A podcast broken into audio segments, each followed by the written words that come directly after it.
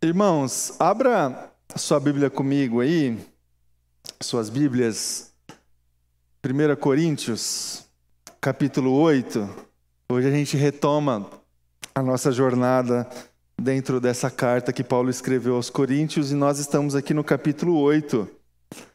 Vamos fazer a leitura do primeiro verso até o verso de número 13 desse capítulo. Acompanhe comigo a leitura desse texto que diz assim: Com respeito aos alimentos sacrificados aos ídolos, sabemos que todos temos conhecimento. O conhecimento traz orgulho, mas o amor edifica. Quem pensa conhecer alguma coisa ainda não conhece como deveria, mas quem ama a Deus, este é conhecido por Deus. Portanto, em relação ao alimento sacrificado aos ídolos, sabemos que o ídolo não significa nada no mundo e que só existe um Deus.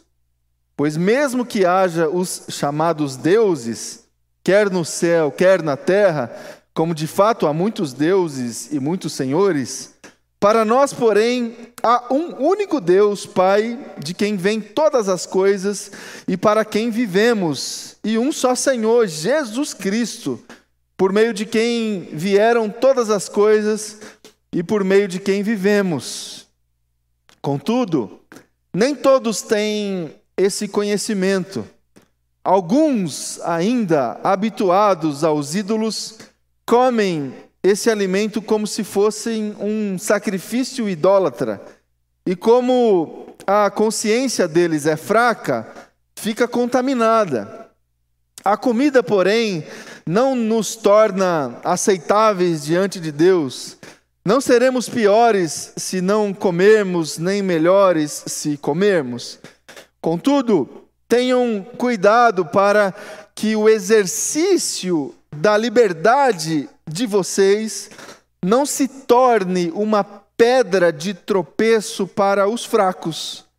Pois se alguém que tem a consciência fraca vir você que tem este conhecimento comer num templo de ídolos, não será induzido a comer do que foi sacrificado a ídolos.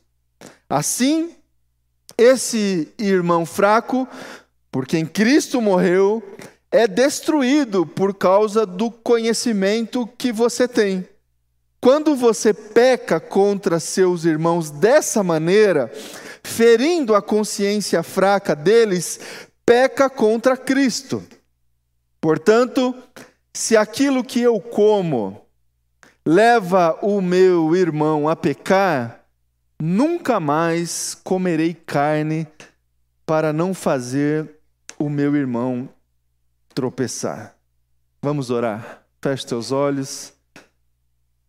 Pai, essa é a tua palavra, Jesus. Que essa palavra chegue, Deus, no nosso coração essa manhã, através, por intermédio da ação poderosa do Espírito Santo do Senhor.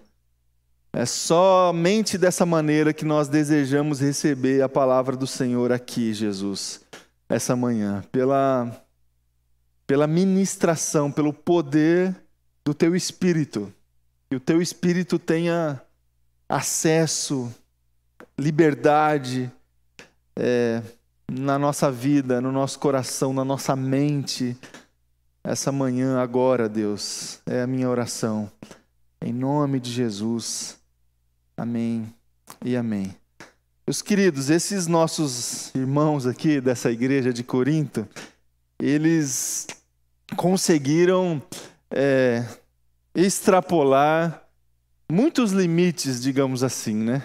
Eles, já comentei aqui com vocês outras vezes, a gente aprende muito com esses irmãos aqui, não por aquilo que eles fizeram, assim, no sentido de eles se colocarem diante de nós como um bom exemplo mas a gente aprende muito mais olhando para esses irmãos aqui dessa igreja do primeiro século, fazendo o contra-exemplo, tentando fazer exatamente é, o contrário daquilo que eles fizeram aqui. Aqui no capítulo 8 a gente leu um pequeno trecho onde Paulo tenta aqui explanar a respeito de um assunto específico. Meus irmãos, meus amigos, esses irmãos aqui de Corinto, eles conseguiram polarizar até o churrasco, olha só. Até a, a carne. Se come carne, se não come carne. A gente tem percebido esse movimento desde do primeiro, do primeiro capítulo é, essa tendência natural dessa igreja aqui de se polarizar. A gente não conhece muito isso porque a gente não vive muito essa realidade hoje em dia, né? É uma coisa lá do primeiro ser. É, eles definiram esse modelo de vida, de comportamento, como regra aqui. Então eles se dividem o tempo todo. Eles é, se dividem no sentido de cada um ir para um lugar, de cada um é, se posicionar de uma maneira completamente contrária ao outro grupo. Então tem um grupo que se alinha com uma liderança, aí outro grupo se reúne e se alinha com outra liderança para criar exatamente um, um conflito. Aí, sobre questões conjugais, da mesma maneira, um grupo vai para ter uma opinião a respeito das questões conjugais, outro grupo se reúne e vai para um outro extremo para ter outras opiniões a respeito de questões conjugais. Me parece que essa é a regra, esse é o modelo, essa é a tendência natural do comportamento dessas pessoas de se colocar em grupos divididos a respeito de qualquer tema que se coloque ali diante deles. Alguma coisa é, muito próxima daquilo que nós estamos vivendo hoje em dia também. Não sei se você vai concordar comigo. Mas hoje em dia a gente vive um movimento muito parecido com esse aqui, de a gente se dividir o tempo todo. Surge um assunto, surge um tema, é pautado uma agenda, o que, que acontece? Naturalmente, as pessoas se dividem. Metade vai para um lado, ah, eu penso assim, assado, blá, blá, blá. outra metade vai para o outro, eu penso assim, eu penso assado. E aí a gente não consegue conviver, a gente se destrói, a convivência acaba, o relacionamento não existe mais. E olha a distância nossa dessas pessoas aqui. Dois mil anos. E parece que a gente não aprende. E a gente replica uh, o mesmo tipo de comportamento. O mesmo tipo de comportamento. E aí o tema aqui dessa carta, desse capítulo 8 de 1 Coríntios, é liberdade. O que é liberdade? Como que a gente exerce a nossa liberdade a partir do nosso comportamento em sociedade. Esse é um tema também muito moderno, assim, muito próximo dos temas que são pautados na nossa, na nossa, na nossa vida, né, no nosso dia a dia. Por exemplo, você deve ter acompanhado no domingo passado, aquele episódio na cerimônia do Oscar, onde um determinado ator, incomodado com a piada de um comediante que estava ali se apresentando, ele sai do lugar e agride o comediante porque a piada que o comediante ali é, proferiu atingiu o ator, a sua esposa, a sua família. E aí? Vamos falar sobre liberdade. A, até que ponto é, a gente pode desfrutar de uma liberdade de expressão, ainda que essa atinja é, a honra, a moral, os, as dores de uma outra pessoa. Essa foi uma discussão da semana. E essa discussão da semana foi uma discussão sobre liberdade e tantas outras. Há algumas semanas atrás, uma plataforma digital de troca de mensagem foi é, proibida de funcionar dentro do nosso país. Por alguns dias ali, dois dias eu acho, dois, três dias. Novamente, essa discussão sobre liberdade foi pautada dentro da nossa sociedade. E aí? Até que ponto somos de fato livres para a gente compartilhar qualquer mensagem que seja, ainda que essa mensagem não seja verdade? Os irmãos entendem que é, essa discussão acerca da liberdade é uma discussão é, difícil de fazer. Difícil de fazer.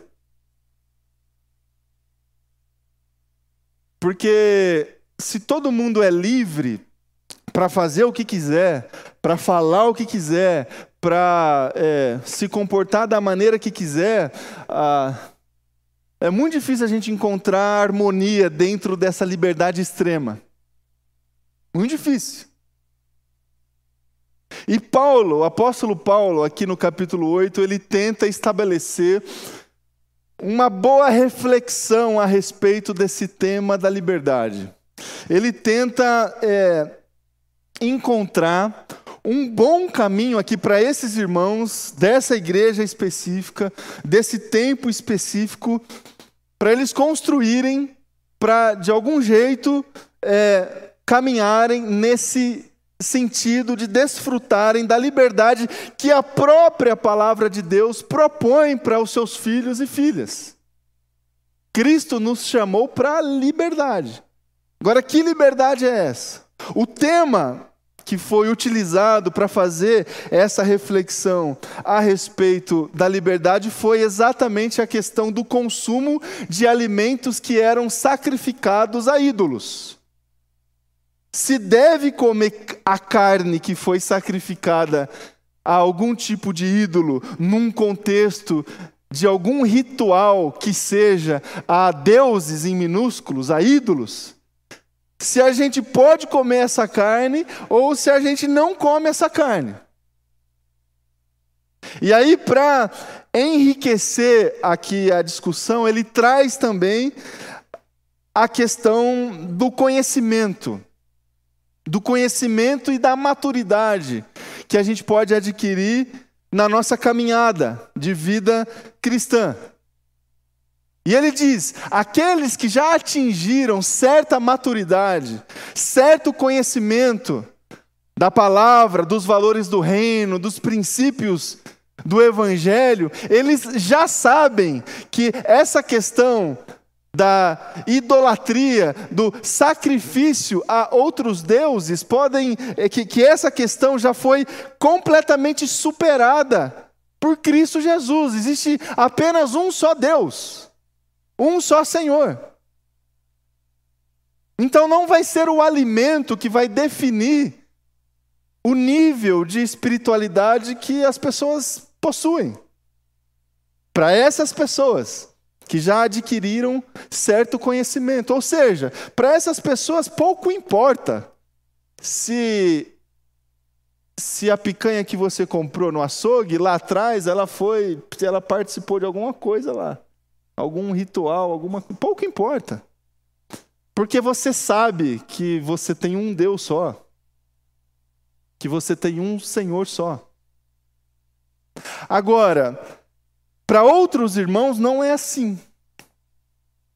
Para irmãos que, na linguagem do próprio apóstolo Paulo, para irmãos que são considerados fracos ainda, nesse sentido de uma caminhada que ruma à maturidade, para irmãos que ainda não assimilaram, que não têm essa convicção plena dentro do coração da exclusividade do senhorio de Jesus Cristo, da, da, do fato de existir um só Deus, para esses irmãos fracos, não é dessa maneira que acontece. A consciência deles ainda não é, dá a autorização para eles agir dessa maneira. Eles ainda são afetados, ainda são afetados por comportamentos que eles estavam acostumados na sua caminhada. Porque nós estamos falando aqui, meus irmãos e minhas irmãs, de um contexto completamente idólatra. Completamente. Eu comentei com vocês algumas vezes em domingos anteriores. Corinto, um, uma cidade completamente plural em todos os sentidos, inclusive no, no, no, no sentido religioso. Essa questão da, da religiosidade plural, da existência de muitos deuses para muitas coisas.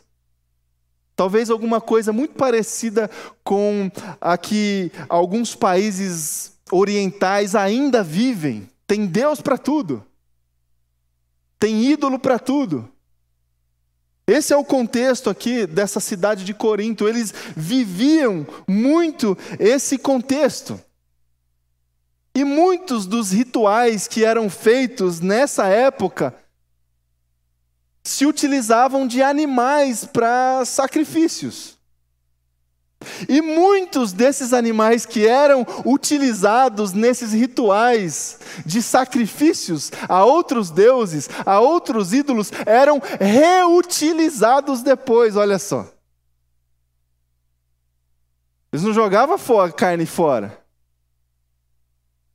Eles usavam a carne no ritual, depois essa carne ia para o freezer de casa, para depois no, na, no, na festa de aniversário ela era servida. Isso acontecia. Essa carne era reutilizada, ia para o mercado e era vendida mais barata. E aqui entra uma questão econômica.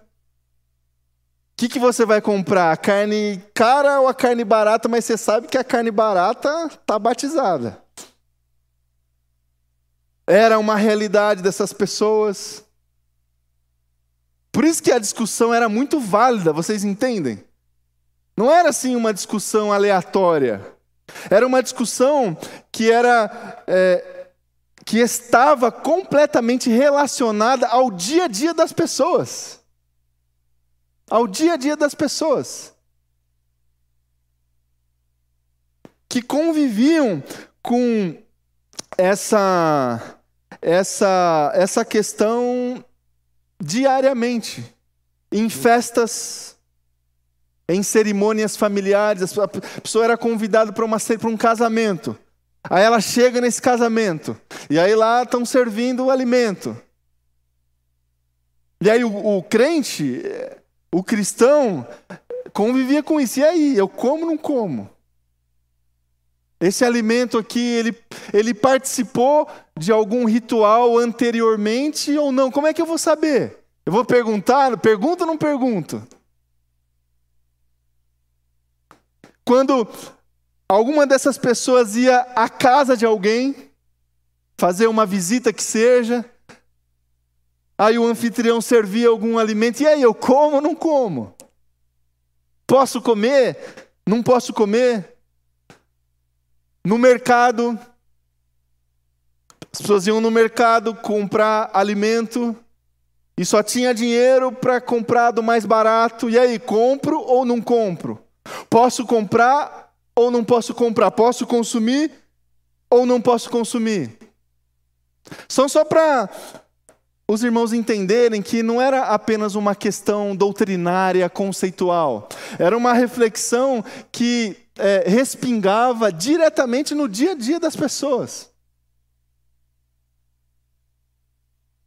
No, no seio do relacionamento dessas pessoas. E por isso que o apóstolo Paulo, ele discorre aqui a respeito desse, desse tema.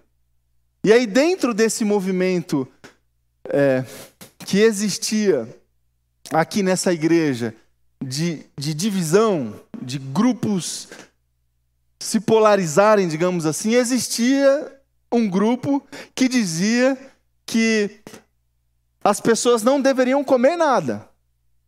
Ó, oh, se você está num lugar e você não sabe se esse alimento foi sacrificado a algum tipo de ídolo se esse alimento ele é, está sendo reutilizado porque já foi utilizado em algum tipo de ritual. Se você não sabe, então não coma. Afinal de contas, é, você vai ficar na dúvida aí e tal. Então tinha esse grupo de pessoas que se posicionaram diante dessa questão dessa maneira. Então a gente não deve comer. Vamos adotar aqui um estilo de vida vegetariano, olha só. Não vamos comer carne mais. Agora, tinha o outro grupo.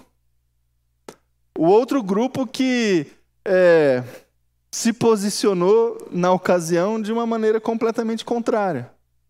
Olha, é, o nosso Deus é único. O nosso, o nosso Senhor Jesus Cristo é detentor de toda autoridade.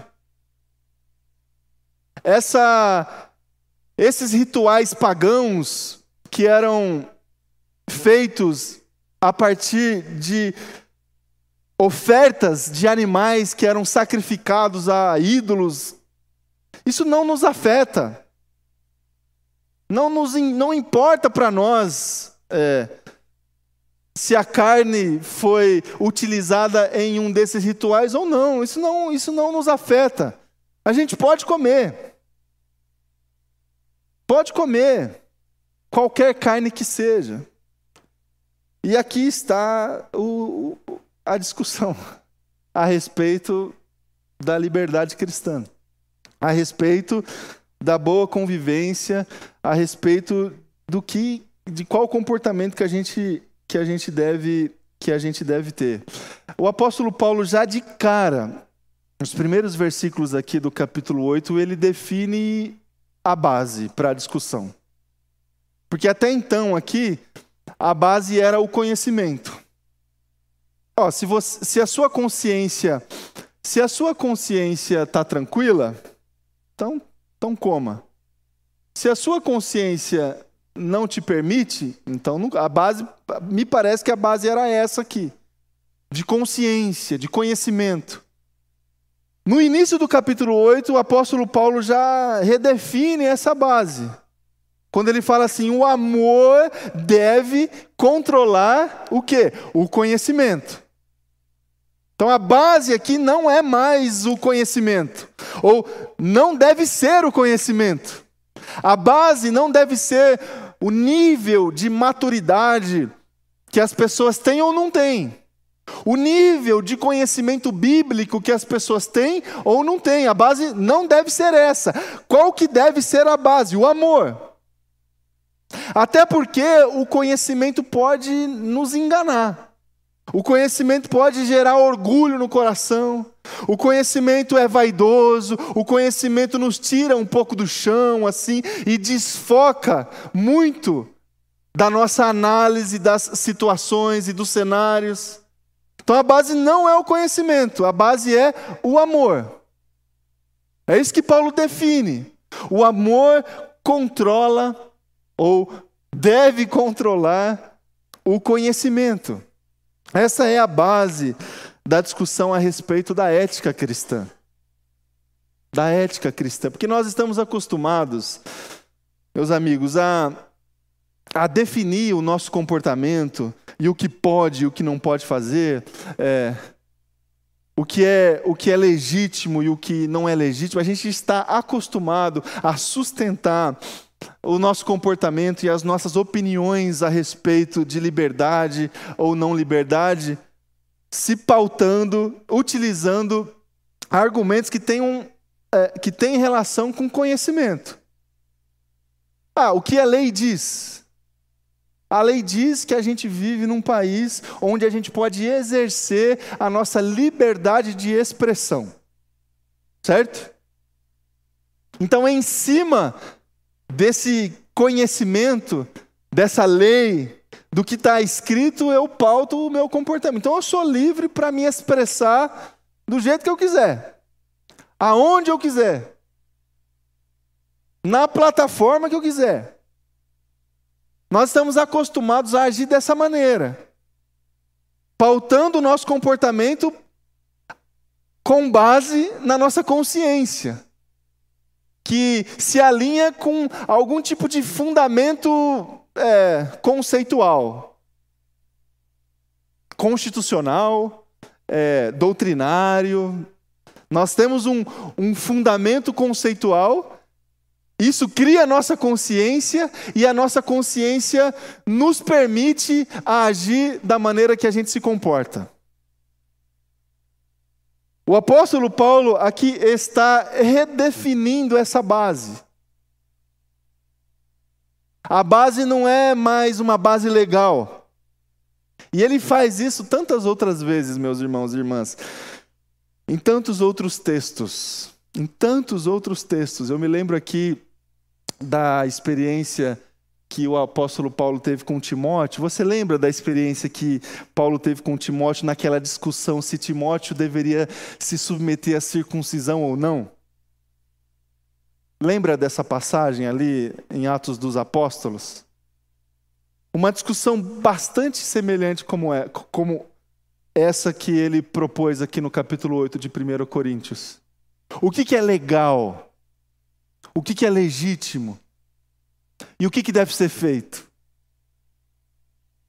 Então não é assim somente a respeito de uma base conceitual, constitucional. A base é outra. A base é a base do amor. Do amor. E aqui muda tudo. Aqui muda tudo porque quando a gente coloca o amor como base, a gente a gente abre a possibilidade de é, se comportar algumas vezes de uma maneira contrária ao que a nossa consciência está nos mostrando. Que é o caminho que ele propõe aqui para esses irmãos. Quando a gente coloca o amor como base, a gente abre a possibilidade de se comportar de uma maneira contraditória, muitas vezes, no que diz respeito ao que a gente acredita. É, em questões doutrinárias, por exemplo, em questões constitucionais, por exemplo. Em outras palavras, a gente precisa colocar o amor como base e esse amor vai ditar muito do nosso comportamento. Muito daquilo que a gente fala, muito daquilo que a gente faz. E quando isso acontece, nem tudo que você acredita você vai você tem necessidade de compartilhar. Muda, entendeu? Nem tudo que é convicção para você vai trazer para você base para o seu comportamento, para como você se relaciona. Esse discernimento, essa sabedoria é, cristã, que Paulo está propondo aqui no capítulo 8 desse trecho da carta de 1 Coríntios que ele escreveu. Quando a gente coloca o amor como base da liberdade, do nosso comportamento, as coisas mudam. Sabe por quê? Porque o amor ele nos leva a considerar o outro. Olha só o outro. E quando a gente considera o outro, nós abrimos mão, muitas vezes, de nós. Daquilo que a gente acredita, das nossas convicções, se para nós pode ou se não pode. Quando a gente coloca o amor como base, a gente está obrigatoriamente elegendo o outro como prioridade. Então não é mais sobre o que eu estou falando apenas. É sobre o que eu estou falando e o que o outro está ouvindo. Não é mais sobre apenas o que eu acredito é também sobre o que eu acredito, mas é muito mais do que isso. É sobre como o que eu acredito está afetando a fé do outro. Não é mais somente sobre a minha caminhada com Cristo, o meu caminho com Jesus. É como esse caminho está aproximando as outras pessoas de Jesus ou é como esse caminho está distanciando as outras pessoas de Jesus. Percebam o caminho que o apóstolo Paulo está propondo aqui, como um bom caminho para o exercício da ética cristã, da liberdade cristã. Não pensem somente em vocês, no conhecimento de vocês. O conhecimento ensoberbece, o conhecimento cega o, o, os olhos, o conhecimento endurece o coração.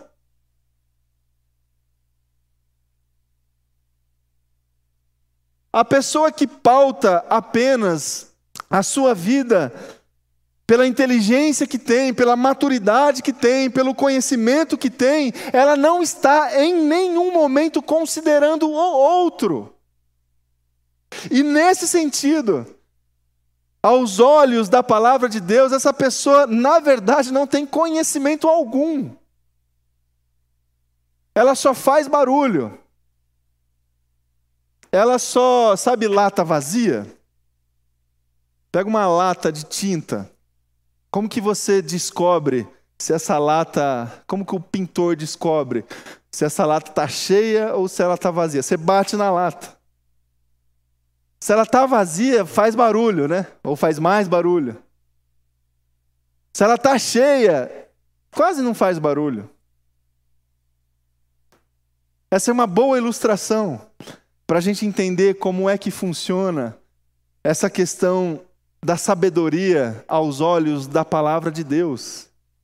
Quem tem de fato sabedoria, quem tem de fato conhecimento, quem está de fato buscando crescimento da palavra, crescimento dos preceitos do Senhor, não faz barulho, tem, tem, tem, tem conteúdo, entendeu?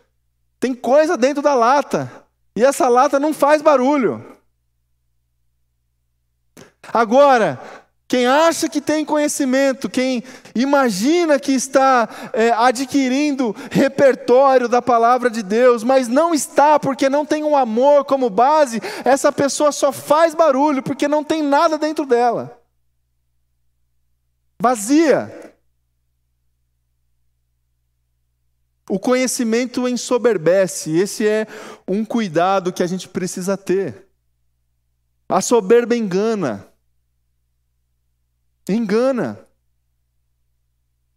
Quando a gente não considera o outro e se comporta de uma maneira soberba, nós caímos no risco de viver uma vida completamente mentirosa. Isso é um alerta que o apóstolo Paulo faz aqui a esses fortes, entre aspas. A soberba nos afasta de Deus.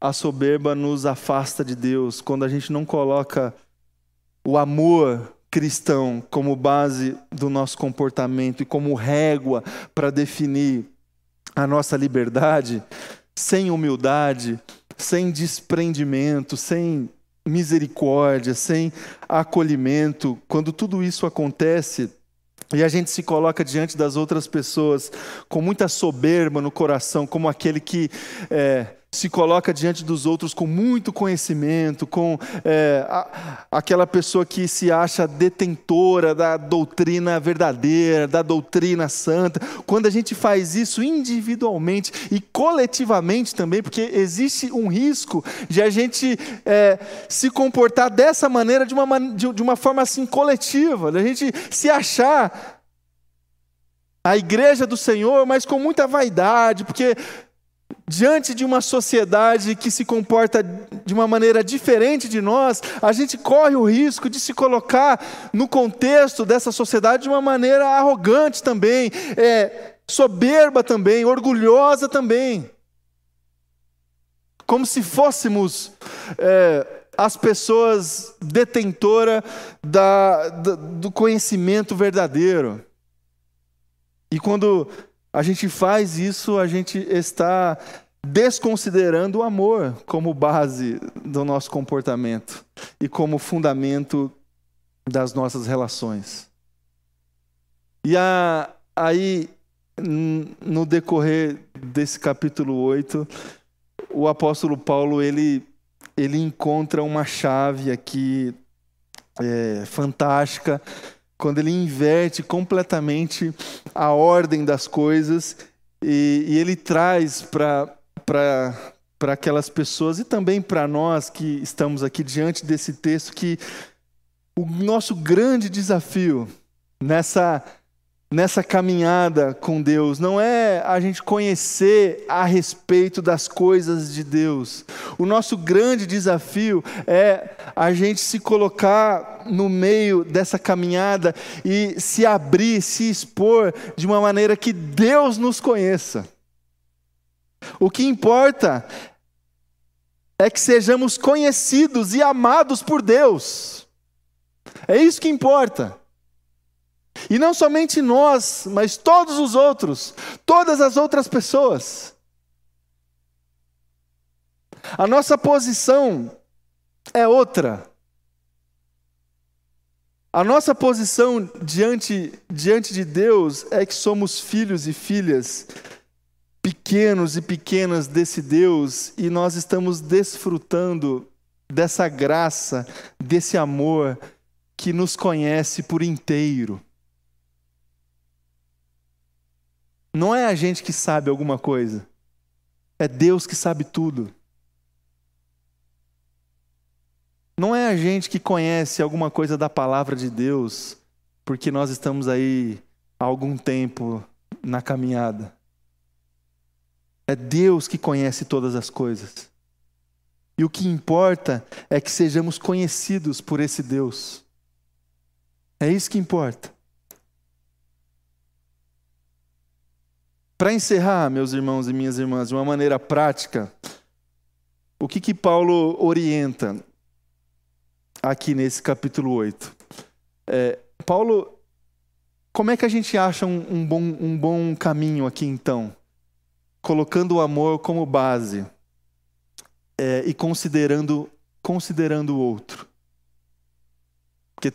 Paulo estava ali diante dos, dos extremos ali. Pode comer, come tudo. Não, não come nada. O que, que Paulo faz?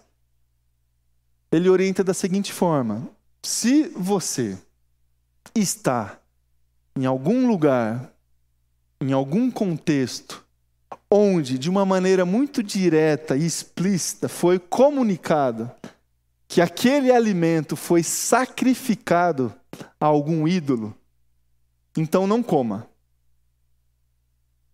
Não come. Se isso foi comunicado para você. Se esse contexto foi trazido para o momento. Então não coma. Se você não sabe, se a dúvida está posta, se essa questão não foi comunicada, se a, a, ignorância está fazendo parte ali do contexto, então não tem problema. Não tem problema. Você vai, você viaja, vai aí para alguns lugares do país. Você não sabe, meu irmão, come. O que, aconteceu? É o que Paulo está falando. Se isso não, não foi comunicado, se a sua consciência não recebeu essa comunicação, não tem crise. Pode comer. Terceira, terceira orientação. Se a dúvida está posta, se a comunicação não foi feita, mas se outro fator se colocar nesse contexto que diz respeito à consciência do outro, por exemplo, se você tem certeza, se você tem. Uh, ou se você desconfia, se você desconfia que encomendo alguma coisa na ignorância, você vai afetar a, consequência de, a consciência de uma outra pessoa, então não coma. Essa é a orientação aqui do apóstolo Paulo. Está você, sua família e uma outra família. Vocês viajaram junto. Aí vocês foram lá num lugar que, que vocês, vocês, estão, vocês estão num contexto ali que a dúvida está posta. E aí? Nem o Pedro estava contando as experiências gastronômicas dele na, na aula lá embaixo. É. Não sabe que, da onde veio esse negócio aqui. O que, que foi. Ele não sabe, a dúvida é dele, mas se ele sabe que se ele comer aquilo, isso vai afetar o outro, vai afetar a consciência, vai de alguma maneira escandalizar o outro, então não come. Porque o amor é base. Irmãos, a gente está aqui falando sobre alimento, e a gente até pode se ver num contexto assim parecido em alguns lugares, em algumas ocasiões, mas pode trocar aqui alimento para tantas outras coisas. Tantas outras coisas. Por exemplo, por, por exemplo, a palavra de Deus não proíbe a gente a gente ingerir bebida alcoólica, por exemplo. O que a palavra de Deus nos proíbe é beber de uma maneira exagerada. Agora, quantos momentos, quantas vezes que a gente se viu num contexto de dúvida a respeito de o quanto o nosso comportamento vai afetar o outro? Por exemplo, você pode aí se defender, mas por exemplo, é, você me pega aí durante a semana, num final de tarde, numa mesa, na mesa do bar da esquina, que eu, pastor da igreja, na mesa do bar, um monte de garrafa na mesa, eu estou ali. A minha consciência me permite estar ali.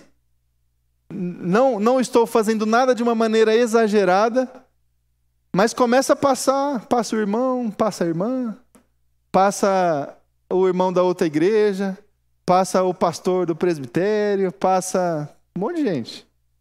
E aí? Tá tranquilo ou não?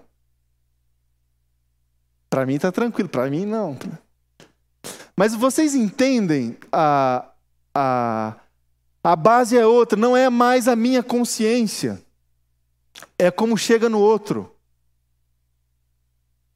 Então, se você sabe que de algum jeito, de alguma maneira, isso vai afetar quem está com você, a orientação do apóstolo Paulo é não coma.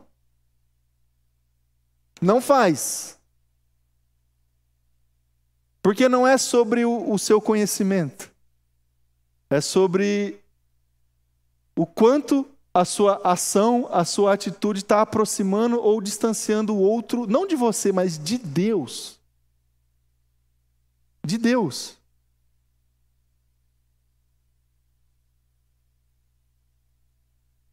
E é por isso que ele termina dessa maneira. Se aquilo que eu como leva o meu irmão a pecar, nunca mais comerei carne, para não fazer o meu irmão tropeçar. Essa, esse é o caminho que Paulo nos propõe para que a gente viva a liberdade, tendo o amor como base do nosso comportamento. E o que fica para nós aqui, meus irmãos e, minha irmã, e minhas irmãs? Como carne eu não como. Já comprei a carne do churrasco de hoje, pastor. E aí? Pode me chamar, inclusive, para hoje, que eu nem sei o que vai rolar no almoço. É. É, o que, que fica? Fica a base. O amor controla o conhecimento. Você que se acha forte, não, para mim está tranquilo. Não vejo problema. Também não vejo. Mas como isso chega no outro? Essa é a orientação do apóstolo Paulo. A gente não precisa ser radical, porque o caminho mais fácil, meus irmãos e minhas irmãs, sempre é o radicalismo. Então não vamos beber, não pode beber. Não pode comer carne. Não pode assistir televisão. Guarda ela aí no guarda-roupa. Não pode. Esse é o caminho mais fácil. Não pode. O outro caminho é fácil também, pode tudo, não tem problema. Pode fazer, pode assistir TV, pode comer, pode beber, faz o que você quiser. Esses dois caminhos são fáceis. O caminho de Jesus não é fácil. É difícil. A gente precisa de discernimento para avaliar o que, que a gente deve fazer. E a base para isso sempre vai ser o amor. E quando o amor é base, o outro sempre vai estar presente na situação e no contexto. Sempre, sempre. Que a gente tenha essa maturidade, meus irmãos e, minha, e minhas irmãs, para caminhar dessa maneira. Para encontrar em todos os momentos o amor de Jesus para pautar a nossa vida, o nosso comportamento, as nossas reflexões e as nossas ações. E que as nossas ações sirvam sempre para aproximar as outras pessoas de Deus. Faça essa pergunta o tempo todo, o tempo todo nos locais que você frequenta. O quanto que as pessoas estão se aproximando de Deus a partir de você. O quanto as pessoas estão se aproximando de Deus a partir daquilo que você fala. O quanto as pessoas estão se aproximando de Deus a partir daquilo que você faz. Essa é a questão. E que você sirva nas mãos do Senhor como um instrumento para que pessoas se aproximem dele o tempo todo, de todas as maneiras. Que seja assim, amém?